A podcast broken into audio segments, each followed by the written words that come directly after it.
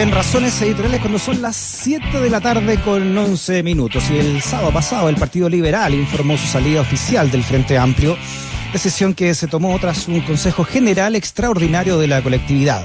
Esto se suma también a la renuncia de los diputados Pablo Vidal y Natalia Castillo a Revolución Democrática.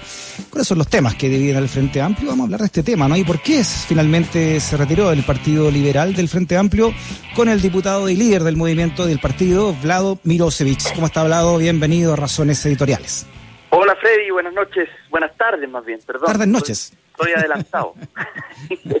Oye, Vlado, antes, antes de comenzar eh, a conversar, felicitaciones por... Eh, leí en, redes sociales que Agustín Esquella finalmente va de candidato constituyente ¿ah? por Valparaíso, dentro del cupo liberal. Sí, va de candidato y bueno, una tremenda noticia. Creo que, que el profesor Agustín Esquella va, bueno, va a hacer un tremendo aporte. Eh, es el tipo de candidatos que la gente espera, me, da la mm. impresión, las reacciones en redes sociales por lo menos así lo muestran.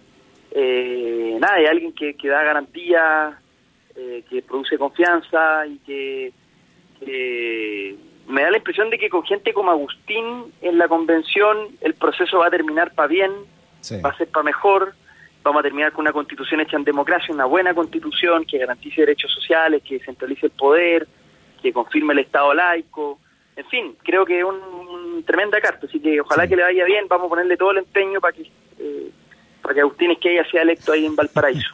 Qué bueno que lo convenciste, porque eh, tenía su tenía su reserva, veo que finalmente eh, primó nomás su, su ideario de, estar ahí, ¿ah? eh, participando en esta en esta constitución. Sí, pues él no, bueno, él no estaba convencido de ser candidato porque si bien ha estado dedicado al mundo de las ideas toda su vida, eh, nunca ha sido un activo en, política y entonces, mm. claro, entrar al ruedo le generaba distancia y complicaciones. Claro eh, y sacrificios personales también, pero pero bueno, finalmente, entendiendo el momento inédito histórico que estamos en Chile, se resolvió a ser candidato.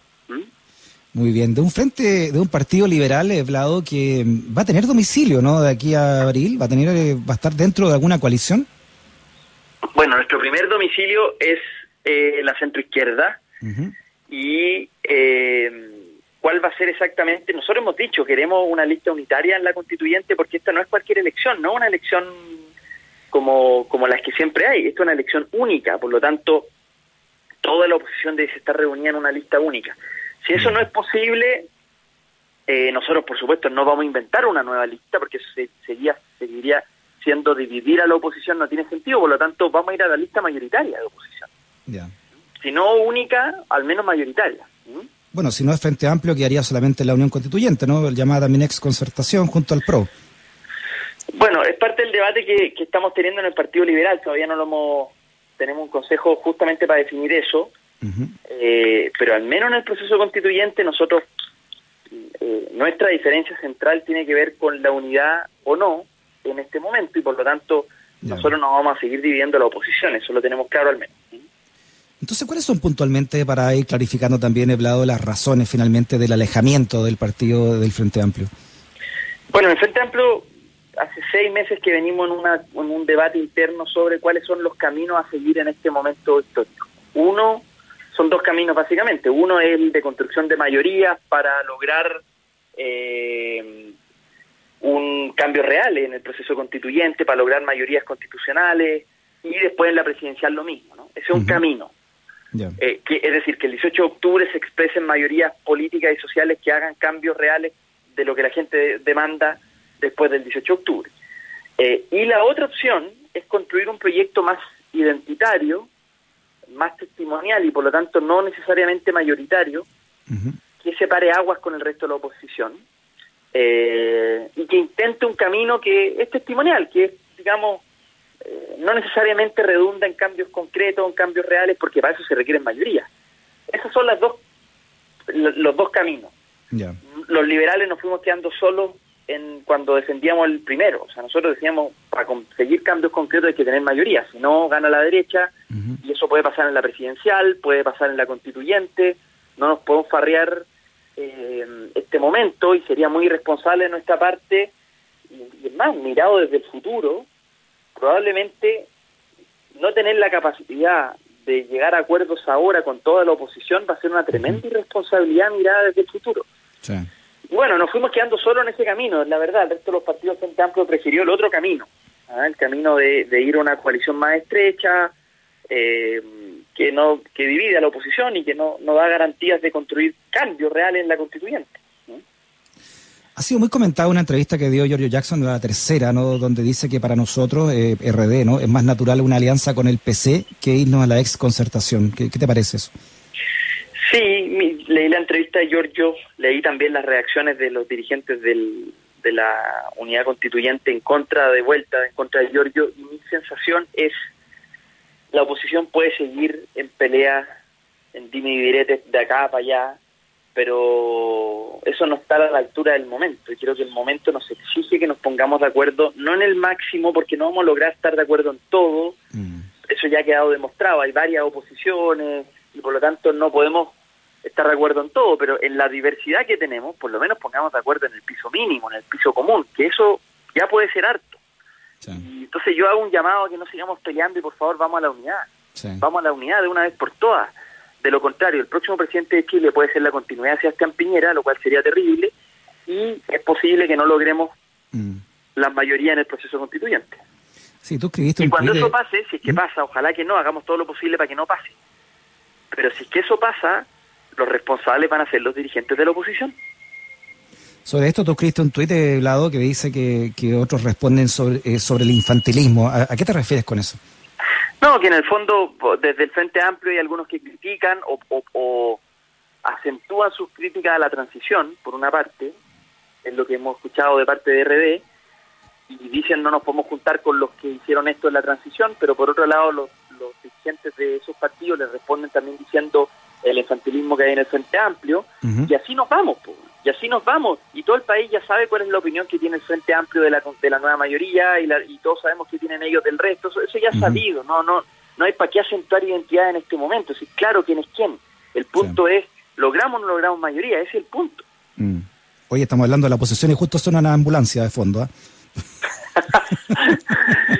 bueno, eso es lo terrible, eso es lo terrible, Freddy, yo al menos... Mm. Eh, al menos me, me, quedo con lo siguiente, yo, mi hijo chico, todavía no está creciendo, cuando crezca, espero decirle, en este momento determinado, los liberales hicimos todo lo posible para la unidad, todo lo posible, porque eso era lo importante. Lo otro está bien, es legítimo, es mirarse a sí mismo, decir nosotros tenemos que mantener nuestra propia identidad, está bien, mm. pero eso no, eso no, lo que la gente está viendo el 18 de octubre es cambios reales, cambios el sistema de pensiones, vamos por seguro universal de salud, vamos a descentralizar el país, Mm. Eso no va a pasar si es que no hay mayoría, así de simple. Claro. Si yo veo el Frente Amplio y lo veo, fíjate, viene bien descabezado. Sabemos que Giorgio ya no va a seguir en el Congreso. Sabemos que Beatriz Sánchez, bueno, todavía no se decide realmente qué va a pasar con ella, si va a la de constituyente o, presidencial. En fin, ¿no? Eh, tampoco Boric no ha logrado ni siquiera capitalizar un partido, ¿no?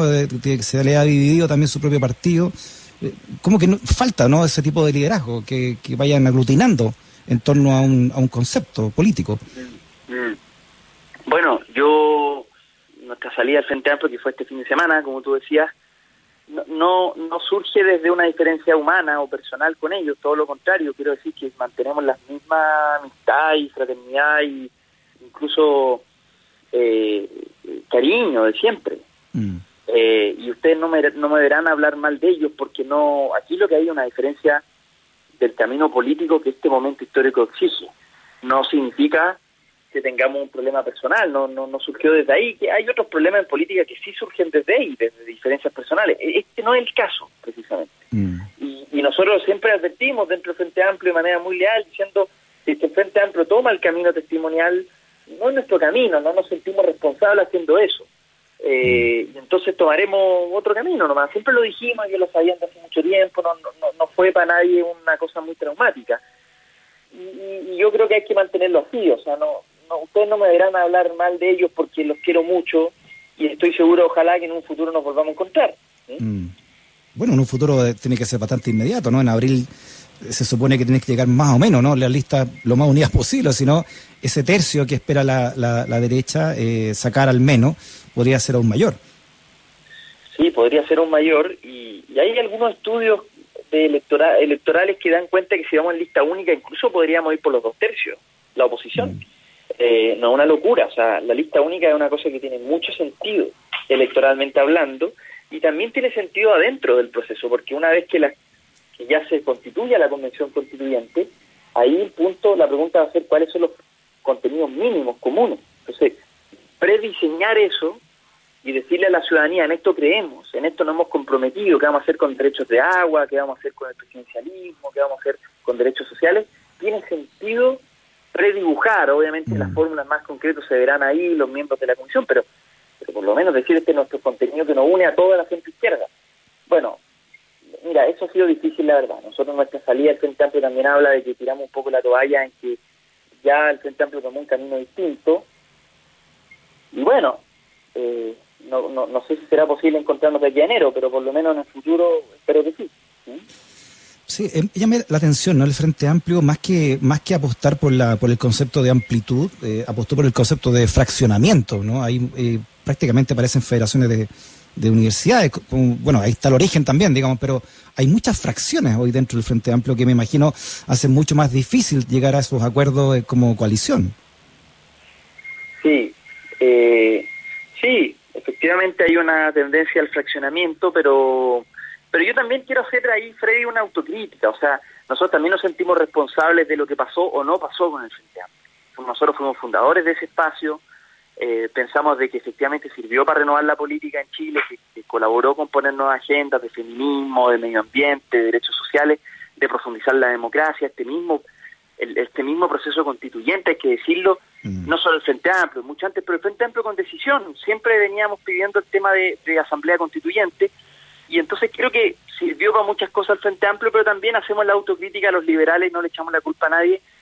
Eh, nos terminó quedándose al final en una cosa eh, que tiene un complejo con construir mayoría y eso no no no no, no creemos que sea bueno pero pero igual nos hacemos cargo de todas las críticas a la gente que nos está escuchando nosotros también eh, somos responsables de eso y creo que es bueno no echarle la culpa ni apuntar con el dedo y, y decir lo que es obvio todos participamos de ese espacio hicimos lo que pudimos hicimos lo que pudimos intentamos hacer la mejor coalición posible eh, y bien, y tuvimos éxito y también tuvimos fracaso y bueno, así parte de la vida también. Claro, tú dices que hoy día eh, el acento está en la unidad, pero eh, te va a tener que ver, no sé, quizás en un futuro tampoco muy lejano, quizás perteneciendo a una coalición de la cual el estallido social se mostró muy en contra, ¿no? Que podría ser la ex concertación.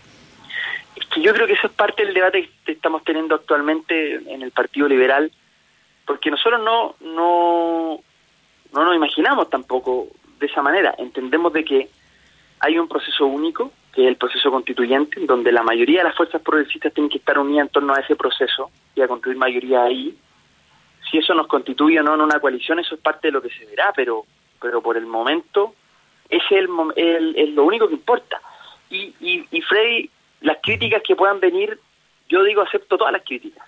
Mm. Lo que, la única crítica que no quiero hacerme cargo es que gracias a nosotros hubo división de la oposición y por tanto perdimos las conquistas reales que queremos para Chile, para la gente. Esa es la única que a mí me importa. Todo el resto insulten, no digan lo que quieran. Yo no estoy aquí para cuidar mi propio ombligo, no estoy en política solamente por mi propia identidad o mi popularidad, no es lo que me mueve. Sinceramente no es lo que me mueve. Yo estoy en paz con... No somos perfectos, no tengo pretensión, ni el Partido Liberal la tiene de ser perfecto, ni mucho menos. Estamos llenos de luces y sombras, y de repente más sombras que luces pero al menos lo que decimos es nuestra responsabilidad con la República es que mm. los cambios sociales que la gente pide el 18 de octubre no se vuelvan a frustrar.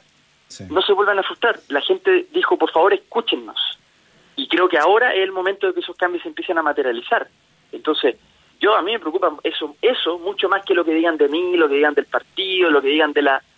Mira, no no un problema de, de, reconocimiento personal aquí. O sea, de verdad, mm. yo me, estoy dispuesto a asumir todas las críticas que quieran. Eh, pero mientras hagamos lo que tenemos que hacer con mm. los cambios que el país exige, bien, bien, habremos hecho lo que tenemos que hacer. ¿Mm?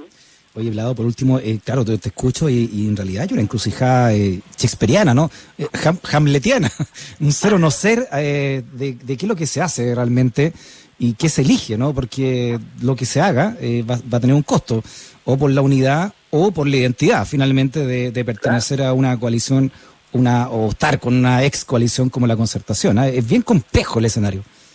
Es muy complejo, es muy complejo, es una encrucijada realmente. Eh, y yo creo que es legítimo ambos caminos, de estos dos que yo decía al inicio. O el camino de la unidad para los cambios reales, o el camino de la identidad, ambos son legítimos, pero al menos la vocación del, de los liberales es hacer cambios reales para las mayorías. Y entonces el resto no lo enjuiciamos, no somos, yo siempre digo, no somos sacerdotes para estar juzgando las conciencias de otros, pero al menos sobre lo que nosotros tenemos que hacer y sobre lo que nosotros hemos predicado a propósito de los, mm. de los sacerdotes es esto, unidad para hacer transformaciones. Y porque si yo me hago la siguiente pregunta, Freddy, si después del 18 de octubre, después del plebiscito, no somos capaces de darnos cuenta que no hay espacio para frustrar las expectativas de la gente, no hay más espacio para eso. Entonces, eh, creo que es el gran mandato, es el gran, el gran móvil que debiésemos tener. Pero sobre lo otro sí es complejo y bueno, de nuevo, depende de donde uno esté parado. Yo no estoy parado en, en mi propia identidad solamente.